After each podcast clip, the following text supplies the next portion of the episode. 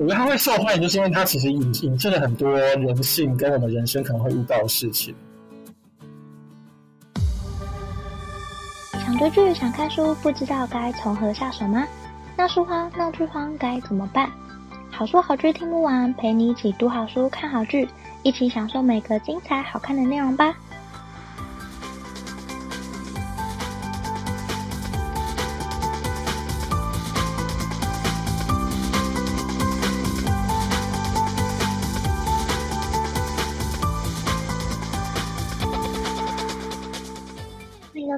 读好书好剧听不完，陪你一起读好书看好剧。大家好，我是 Jenny。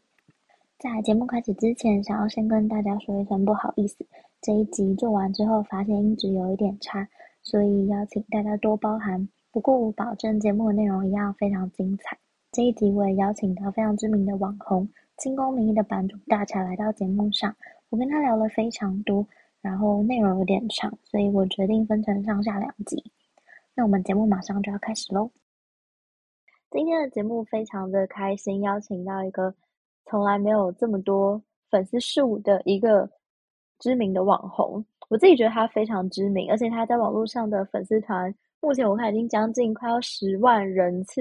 的一个追踪。他就是清宫明的版主大柴，欢迎你。呜，自己做音效，你刚刚自己做音效。对，我是清宫迷音的版主，然后大家可以叫我大侠就好。那我之前是 Jenny 的同事，所以就很开心，他今天邀请了我，我来上他的那个节目这样子。我今天来找你，其实是因为你之前跟我说可以找你来聊《甄嬛传》，我就突然觉得我怎么可以没有想过这件事啊？来找你聊，我从来没想过哎。而且你你明明就以前就坐我对面，然后你完全没有想要聊这件事情。我每天都看你在梗图制造，哎。对啊，但是也没有要找我聊的意思，没关系，因为现在其实你算是我第一个上的 podcast 节目，因为我以前其实之前很多人要找我去来上，但是我都没有，就是就他们也好像可能也没有明确的发出邀请，因为我觉得这种事情就是你没有邀请，我就没有想说要去上这样子。我这样讲的好像显得我很傲娇，但就是对，就是没有人邀请我，然后既然你邀请我，我就来上。那你应该之前有一些经验跟人家聊，就是《甄嬛传》吧？我之前有看你上一些小小的座谈会。哦哦，你是说同好的那一个吗？对啊，对啊，同好的。那个其实不是，那个其实不算嘞，因为都是其实那天聊没有没有聊很多真啊。好，反正那其实就是同好，他就觉得就是呃，反正他就是有有。他有一场书展的沙龙吧，然后他就不知道要聊什么，然后因为他就是出了一本书叫做《红房子》嘛。那《红房子》其实就是他是在讲圆山的故事，就圆山大饭店的故事。然后因为圆山大饭店其实它的那个格局跟它的建筑啊，它是仿造紫禁城，就是它是跟清宫有关系的。然后他就想说，哎，那不然就找你来当对谈人好了，然后顺便就是带你出道，你就可以跟我聊聊。聊聊一些清宫的八卦这样子，然后就是他就说，可是因为我跟你讲，我还就是你的问题，因为我很害怕，就是聊不出个什么花来。但是因为他就是一个很，我很用心，而且我很害怕，就是因为现场就是虽然说那是书展第一天，但是我很害怕，就是现场，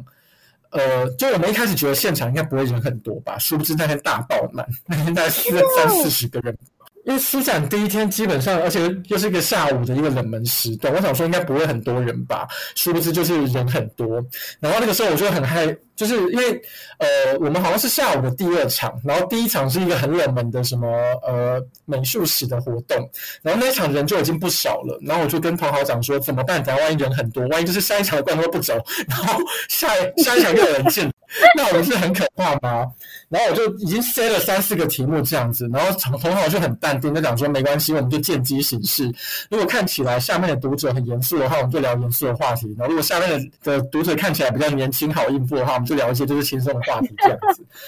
结果后来的人就是他，因为他一直觉得我，他一直想说我可能会在社群上面宣传，然后想说应该可能有不少是我的粉丝会来这样子。殊不知，我就觉因为。当时我就觉得，因为毕竟那是他的场子，我不想要喧宾夺主，所以我就也没有做任何的宣传。所以当下其实没什么粉，就基本上没有我的粉丝来啦。所以他就一开始就讲说：“哎，你们下面听过清宫兵的举手？”然后就两个人举手，是几个人就两个人举手。然后我就哦，那两个人谢谢你们。对，然后后来我们就聊，我们就比较严肃的话题，当然还是会有带到就是《甄嬛传》跟清宫这样子，但是基本上没有聊太多《甄嬛传》的东西。所以你今天真的是第一个聊比较多《甄嬛传》。如果就是如果是节目来说啦，因为其实我之前有接受过两次呃三次访问，但都是比较像是新闻文字新闻跟论文的研究，就并不是正式的那种 podcast 节目。对啊，所以就是你是第一个。你今天是聊 聊什么？是你要帮我宣传，因为你那个扩散力已经太强了。我现在是充满感恩的心。我现在就是走下坡啊，因为就是我觉得就是呃，因为就是今年不是有马拉松吗？然后我觉得马拉松太多好像梗了，然后就变成说每个梗图就是大家可能在当下在下面的聊天室都有聊到类似的梗这样子，然后就觉得天哪，那以后我要想说。就是完全不一样的梗，其实是有点难度的。所以我其实最近我就觉得啊，我好像有点江郎才尽，就是想到什么梗，我觉得哎，这个是不是马拉松已经讲过了，已经没有人想要注意了，所以我其实就有点害怕这样子。之前就有一些粉丝，像我之前有曾经有贴出贴过个梗图嘛，然后我就上面放了一个梗这样子哦，就是那个我不知道你甄嬛传熟不熟，应该算熟吧。反正就是雍正要废后的时候，就是要把把乌拉那拉。遗修废掉的时候，然后那个主席不是就过来要宣读太后遗诏吗？然后那个时候我就，然后我就 P 了一张图，就是主席他就端着那个遗诏，但是上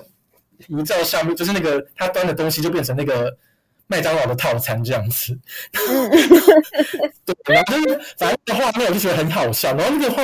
那个梗真的是我自己突然间。看到那个画面，然后自己想到的，然后我 PO 出来之后，就有粉丝在下面留言讲说，这个梗已经别人用过啦，这就是那一集下面的留言就有人在留啦，然后他就他也不算骂，但是他就点出这件事情，然后就觉得天哪，这不是我原创的，然后我还就是大言不惭的把它做成梗图，然后还自己自以为是自己原创，可是确实那个时候是我自。是我自己想到的，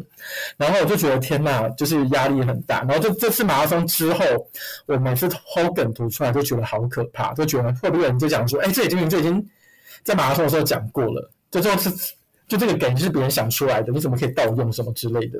可是也不知道是谁讲的啊。所以我其实那个时候，其实我最我最近就是做梗图，其实压力有一点点大啦。很多纠察队耶，他们会看很细。也很多纠察队，其实大部分的人都非常的 有礼貌，而且客气。少数其实有些人确实比较偏激，也但也有可能因为他们都是留文字嘛，所以我就是可能会想比较多，就过度解读。嗯、但是确实这些事情让我就是有点压力，然后会有点害怕这样子。你过得好辛苦哦。好，那我先简单介绍一下这个整个故事。好啊。反正我觉得。不不见得我每个就是听众都有了解《后宫甄嬛传》，它就是一部清朝的古装宫斗剧，然后讲述主角甄嬛如何从一个平民女子，然后一路过关斩将，在宫廷里面就步步高升。然后那个宫廷就是人心险恶又勾心斗角，中间他有遇到一些知心好友，然后有被皇上看见，然后后来被看上，然后在宫里就一步一步慢慢往上爬。然后有遇到一些真心的人，后来的背叛，还有很多嫔妃眼红的，就是陷害。但是他最后还是能得到皇上的爱。然后一直到甄嬛悟出一个皇上很在意的一个过去的回忆，然后皇上发现那是甄嬛，他就以为是甄嬛设的局，想要让他就是深深的爱上甄甄嬛自己。然后甄嬛他就不知道自己悟出了什么东西，他后来才发现。皇上后来对他那么冷淡，是因为有人陷害了他。于是甄嬛就从皇上最宠爱的妃子的地位就瞬间跌落，然后他就开始一连串的绝地大反攻，要复仇的一切的故事。然后我觉得这这一个故事现在讲的很简单，可是，在 YouTube 上面它好像有七十六集耶，每次都看觉得好长，可是又觉得很好看诶。你在跟我讲话吗？接话。是要接话吗？没有。我觉得你刚刚 讲的很认真呢，就是你把大概《甄嬛传》的，就是整个主轴讲，对，把整个主轴讲出来。其实我觉得它就是一个，嗯。从天真的少女慢慢长成世故的女人，然后经历过挫败、背叛，就是我觉得就是跟我们人的一生很像啦，就是经历过很多种种事迹之后，终于就是找到她的定位，然后也有她想要完成的事情，最后站上巅峰的一个故事。所以基本上，我觉得她其实，我觉得她会受欢迎，就是因为她其实引引证了很多人性跟我们人生可能会遇到的事情，然后碰到的人这样子。其实简单来讲就是这样啊。但我觉得你刚刚讲的其实比较聚焦啦，就是就他们剧情面来讲这样子。我觉得大部分的人没有看过，你都听过，所以其实我觉得故事简介，因为其实你后面有出一个问题，哎，你好像有问我一个问题嘛，就是说如果要给就是不认识的人，就是你要怎么推荐他们？其实我一直在想这个问题耶。那那我们一题一题来好了，我们一题一题来，对，那是一个最后的问题。好，那我先想要问你一下，因为你你有看过很多不同的宫廷剧吧？我知道你好像还有看《如懿传》，然后为什么你是唯独要独创清宫明这个粉砖？然后这部戏吸引你的原因是什么？好，我先讲一个，呃，其实那个。这个上上上一个礼拜的专访，他就有问过，他就说为什么要叫清宫迷音啊？然后我就想说，因为其实其实我在创创这个粉专的时候，我就在讲说，哎，因为我到底要叫清宫迷音还是叫后宫迷音？因为其实我知道，我从小就对后宫的这些妃嫔、皇后之间这些东西其实很有兴趣的，就是从小时候开始就很就很有兴趣。但是我后来就在想说，哎，万一如果今天是明朝的故事，明朝的后宫，或是唐朝的后宫，我还会有兴趣吗？那我后来想想发现没有诶，我后来发现就是我对清朝就特别的有兴趣，所以那个时候我后来就创这个粉专，我的名字就叫清宫迷音，就是确实我对清朝、对清朝后宫跟对清朝这个朝代是。特别有兴趣的，所以才叫清宫迷音这样子。然后其实我也没有看过太多的，我其实看过的宫廷剧，说实在跟大家应该都差不多吧。就是小时候的《还珠格格》，应该大家都看过。然后后来就是呃，就是后来就到《后宫甄嬛传》，然后还有《如懿传》，还有《延禧攻略》这样子。那其实里面我觉得，确实里面最吸引我的就是《后宫甄嬛传》了，因为我觉得它就是一个很完整，而且很符合就是。大家对戏剧跟文学想象一部剧这样子，所以它它其实吸引我的原因，就是因为它的角色很饱满，然后它跟我们的现实当中的某一些真实人性是非常对照的。我没有不喜欢《如懿传》，可是我觉得《如懿传》有很多的有很多的特质，尤其是主角如懿的特质，其实是违反人性的。所以我觉得《后宫甄嬛传》稍微它更真实，然后所以它更吸引我。那同时也是因为《后宫甄嬛传》它的。它的流传最广，然后大家有最热爱它吧，然后再加上因为它有就是八大的正版在 YouTube 上面流就是流传，所以我才有办法就是好好去截图它，就是比较好取得它的素材。那如懿传的话就就比较困难，所以我后后来基本上大部分 PO 的都是后宫甄嬛传，直接有比较便宜方便取得的关系。因为以前有发过如懿传哦。我一直都有发如懿传，我跟大家讲说怎么不发如懿传？我想说我一直都有发现，我自己没有发到。我其实都有没有看到哎、欸，是哦，比较少，大概十应该是我大概十篇贴文里面，大概有一篇到两篇是如懿传，其他八篇到九篇是甄嬛传的。我甚至甚至贴过《还珠格格》，但是就是人气很低，后来我就不敢贴。那我想问反应哎，《如懿传》跟《甄嬛传》反应？我觉得很不一样哎，呃，我觉得这个不一样也反映在不同的载体，因为就是我其实是 IG 跟脸书是算是同步发的啦，就是我 IG 发文之后，脸书就同步发出去嘛。然后后来发现，IG 的人年龄层他们是真的比较偏偏年轻，他们对《如懿传》的接受度。就蛮高的，可是我的，可是《如懿传》在我的这个脸书粉砖确实就是相对的赞数就不会那么高。其实我稍微去看过他们之间的差别，这样子。那只要破《甄嬛传》，基本上赞数都还不错啦。可是贴贴《如懿传》，它就会有一点两边不太平衡，这样子。我觉得跟年龄层有关系。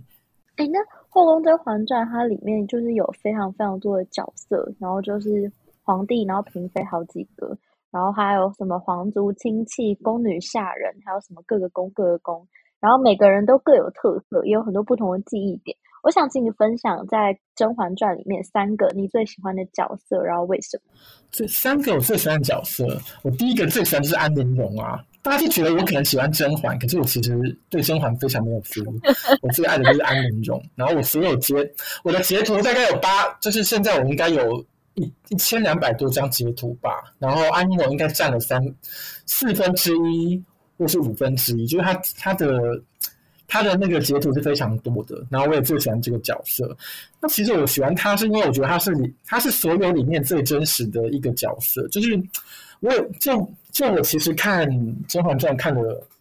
蛮多次的，就是如果片段不算完整，从头看到尾，就是我静下心来从头看到尾的，要看这一整部七十六集的剧，我大概看过七到八次左右吧。然后我其实我第一次看就是大应该是大三的时候，那时候刚出来，然后我们都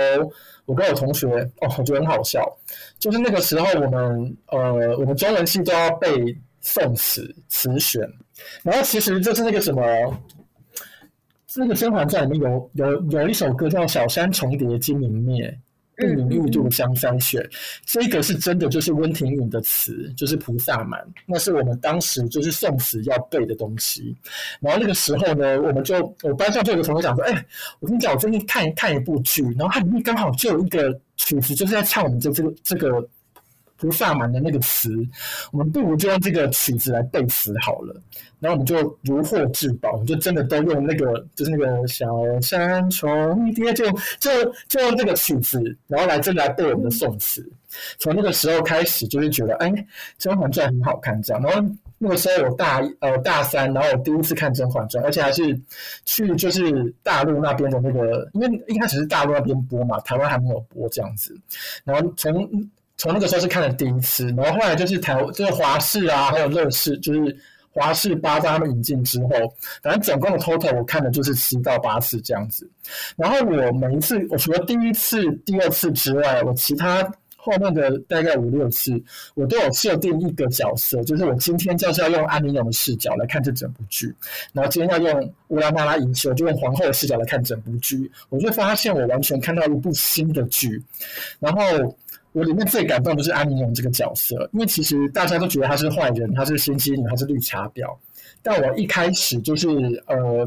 用她的眼光来看这整部戏的时候，我发现安陵容是一个一一步一步被逼的。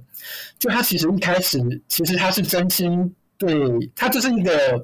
出身不太好，然后又很自卑的人嘛。但是她就是是真心的对待。那个甄嬛跟沈眉庄，可是他到后面几集之，就是他到后面之后，他就发现，哎，沈眉庄讲他坏话，然后甄嬛把他最珍贵的一匹布送给就是他的奴婢，就是虽然虽然是他妹妹浣碧啦，但是他其实在在在安陵容的眼光看来，他就是送给他的下人这样子，他就一点一点的黑化，然后甚至到三十几集，就是甄嬛其实有做了一些，就是对他冷淡，然后做了一些不太好的事情之后。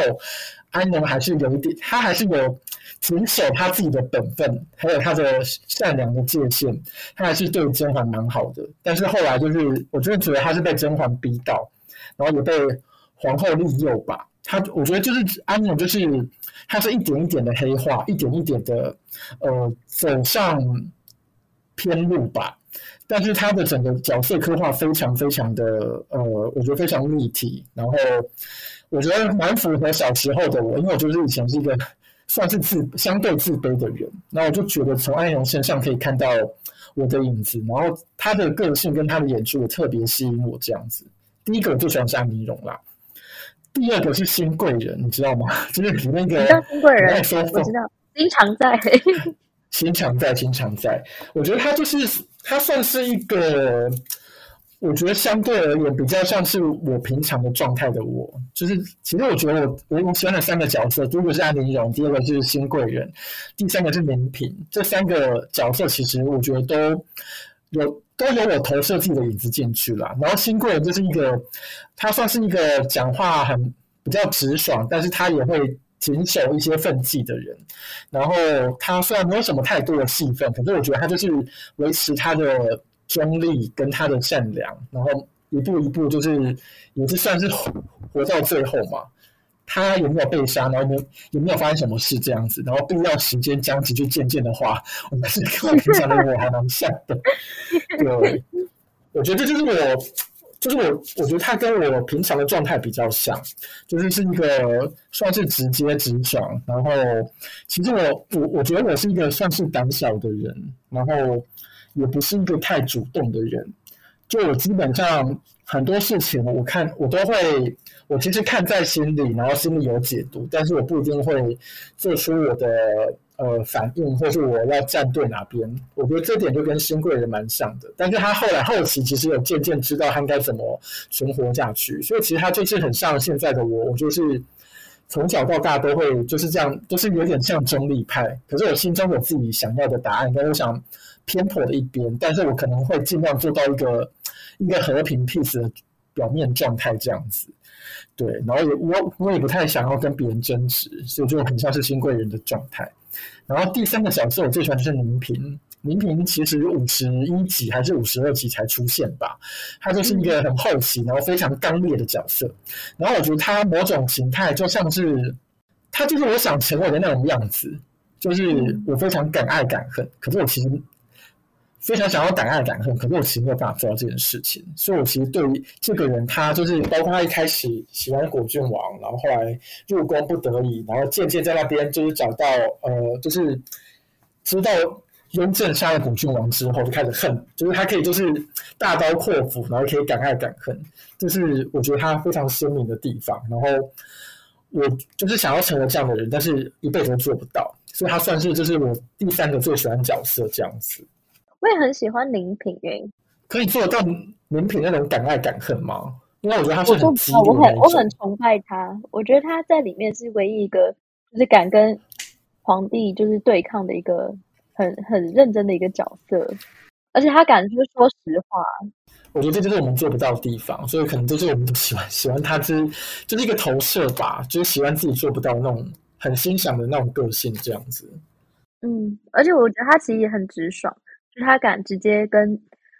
就是他不会跟当众跟大家翻脸，可是他会直接说出他不，就是他反对或者是他他不认同之类的。其实我觉得我，我一直在想，到底就是年平跟新贵人在我心中的差异是什么？我觉得就像你刚刚讲的，就是年平他是一个，他不会计较后果。然后他就是直言当下他想讲的，跟他心里真实的自己。但新贵人他比较像是我再观望一下，然后他还是要继续存活下去，他还是要明哲保身这样子的概念。就我觉得他们两个差，嗯、他们虽然都是直爽的人，可是他们两个差，就是我觉得他们差别在这里了。哎，我很意外新贵人会是你心中爱的，因为我觉得他他确实在剧里面就是不是一个很很明显、很突出的角色。对啊，可是我后来就发，就是我以前跟我的好朋友，就是其实我们都蛮喜欢新贵，就觉得啊，他讲话可以，就是他就是一个运气值点满的人，然后他也没有想要过得大富大贵，然后他也没有想要争什么，但他可以在某一些桥段就非常的有记忆点，然后同时他又可以保有他自己，但是他要安然的活下去，这样子，就我觉得他是一个幸运值蛮高的角色。然后那个时候，我跟我好朋友就很喜欢这个角色，这样子。但我最喜欢的是安陵容了，就这三个比起来，我还是要喜欢安陵容这样子。可是安陵容，你有很常遇到跟你一样喜欢安陵容的人吗？我觉得大部分的人都不会喜欢安陵容。很少，我跟你讲，大部分人都把它当笑话看。因为确实，我跟你讲哦，因为我有看过梗图里面，只要安只要安陵容的东西一出现。赞数就会很高，然后下面就有很多好笑的人会回他这样子。就是他是一个，我觉得大家都会笑他跟谐星担当，因为他是里面最有戏的人呐、啊。我觉得他是里面最有戏的，就是他的表情跟他的动作跟他的台词都是算是就是一贴出来，就是大家就会很爱他，就是大家会把他当成谐星看待了。我是这样觉得，因为他很哀怨，你不觉得他很哀怨吗？对，他很哀怨，他很哀怨，他的哀怨就是。他就他的哀怨就是梗图好笑的来源，就是大家笑的，也是感谢安利。对对对，就是那种那种哀怨感啦，对啊。我其实也是把他当笑话看的其中之一个人。对啊，所以可是我是真心也喜欢这个角色啦。虽然我就是也是确实在做梗主要是把它当笑话看没错，但是就是我确实是最喜欢这个角色。对。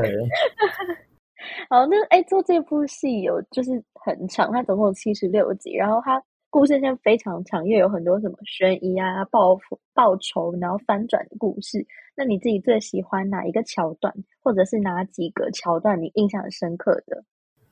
我说这是印象深刻，大家应该都是滴血认亲吧，因为就是。滴血认亲的桥段，就是他的他的戏剧张力太强了。可是呃，我觉得有一次很好笑，就是去年就是有就有一次，就是我们不是提早就是跨过年的时候提早下班嘛，然后那次就是就是我们前主管就叫我们早点下班，然后那个时候我就搭上公公车，然后一上公车我就看滴。就是又又打开，然后就是滴血认亲那一集，然后就把它看看看看看完，看完之后还没有过陈美桥，一集四十六分钟。我上次有看到你在脸书发过，对，就因为我跟 Jenny 就是以前都在内湖上班，然后内湖就是只要是跨年夜，就是一个很可怕的时间，就是那个时候就是会人满为患，然后大塞车，就是我们都会早，呃，老板跟主管都会让我们早点下班，赶快。回到家这样子，反正那一次呢，我就是在公车上一上公车哦，就是我们都在旧中路，我都在旧中路上搭公车那一天哇，然后一上公车就立刻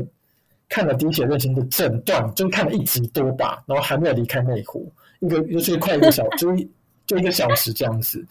对，反正可是我觉得桥段我最喜欢的有三个，第一个就是滴血认亲，然后滴血认亲那一段其实我后来又看太多次了，然后我最喜欢他的原因是因为我觉得我其实也都在注意安陵容诶，因为我觉得那一段安陵容演的实在太好了，那段的安陵容只有讲四句话，可是每次他每一句话都有切中要害，然后就是成功的。成功的带节奏吧。他第一句话就是讲说什么，熹贵妃是在什么呃甘露寺为国祈福的人，怎会有如此淫乱之事？可是就是他讲那个表情，一开始就是看起来是像帮甄嬛讲话，可是其实又引众人来怀疑这样子。然后后来就是那个什么温太医出现之后，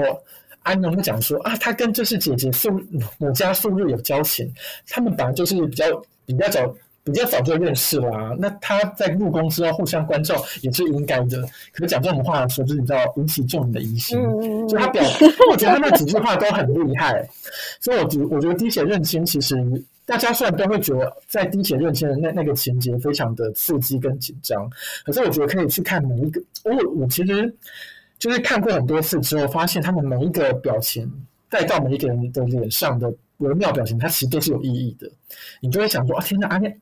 安陵容现在在想什么？现在端妃在想什么？静妃在想什么？然后他下一句台词可能是什么？然后当你就是比比较对整个剧情熟了之后，你再去看它，你就会发现，天呐，当下拍的就真的很好。他每一个他每一个卡其实都是有意义的。然后我觉得滴血认亲的那一卡，其实就是把这些东西的精华都有剪在一起。对，这是我最喜欢的桥段。第一个，然后第一个桥段其实比较冷门呢，就是就是公主和亲。我不知道你知不知道这一段。嗯嗯嗯嗯，就是他们说，就是有一天雍正就进来说什么准格尔要求求娶什么嫡亲公主这样子，然后雍正就把他最小的妹妹就是嫁出去，然后我不知道为什么这一段特别的吸引我，我觉得可能是跟公主有关系的剧情，就是特别吸引我。就我小时候其实就是对呃大清，因为清朝其实呃不断的，它就是一个呃。应该说清朝是外族统治，然后它跟蒙古之间其实是有一些联系的嘛，所以他们就是要透过这种和亲的手段，就跟呃外族和亲。那公主其实就是肩负这这个核心的任务这样子。那我其实我对这种对这种情节跟这种跟这种就是剧情就特别的有兴趣。我觉得那那一段其实演的没有到特别好，或是特别的让别人觉得很鲜明这样子。可是因为可能我对就是这个主题本身是有兴趣，所以我就对他印象很深刻。然后最后一个桥段就是那个啦，就是雍正跟跟皇后他们那个死生不复相见那一段。那段我真的觉得这蔡，嗯、真的是蔡少芬演的太好太好了。他其实，嗯、因为就是其实我一直觉得皇后其实是可怜的人，她其实就是父权跟封建社会之下的牺牲者，因为她其实。他最后就他在他在那一段就有讲嘛，他说他身为一个中宫，他身为一个算是古代皇权里面呃权力最最最有权力的女性，可是她不能妒不能怨，然后看到自己心爱的人跟别人生小孩，然后就是贤惠大方，然后就是要祝贺他们。然后我觉得他那个地方其实就把，我觉得不只是封建时代，他把就是东亚整个社会啊，或是。整个算是全世界对女性的一种压迫，跟对女性的一种呃要求吧。可能他他都把那个地方就是就是算是做一个控诉啦。我觉得那个地方就是演的非常好。那当时其实我一开始看的时候，只觉天哪，蔡少芬也太强了吧！就是他虽然是国语配音，就是你知道他他是配音的嘛，蔡少芬是配音的，所以就是你知道他的嘴巴跟他的台词是。完全没有办法搭在一起，就是他的台词的声音跟嘴巴是没有办法，是没有办法搭在一起的。可是你就是看他，就是就很像韩剧对嘴，你看以前是跟不想跟那种韩剧对嘴，可是可是你还是可以看到他，就是他把就是他那种哀怨跟他的不得已，其实爆发的非常强烈。然后我觉得蔡少芬那个那个地方真的是演太好了，所以我觉得死真不会在那个地方算是。我甚至觉得他比《滴血认亲》更更让我印象深刻，就是他那个地方是一个算是最后的高潮点吧。因为就是从那一段之后，我觉得后面的剧情我就比较不记得了。接下来就接到他直接死死，就是直接接到红帝死掉。其实我觉得蔡少芬的那一段爆发，算是我觉得是甄就是《甄嬛传》里面我觉得最强的爆点。我太喜欢那一段了，所以就是我就是这三个桥段是我最喜欢的。然后蔡少芬就是我最最爱最爱的桥段，死生不复相见那一段。滴血验亲的时候，我其实都没有很深刻注意到其他人的表情，因为我就是在看甄嬛跟祺贵人都疯狂的针锋相对。还有哎，我会我会一直猛看那个，你知你知道冰儿吧？冰儿她那个跪下，然后我姐也冰儿。冰儿，冰儿的刘海，我姐一直跟我说她刘海很好笑，所以我们每次看到那就一直注意到冰儿的刘海。冰儿刘海很好笑啊，那里很多好笑的人，但是就是其实你认真去看他，他们每其他嫔妃他们其实心中都各都各自有事，这样子，就是还是可以去看一下他们表情嘛。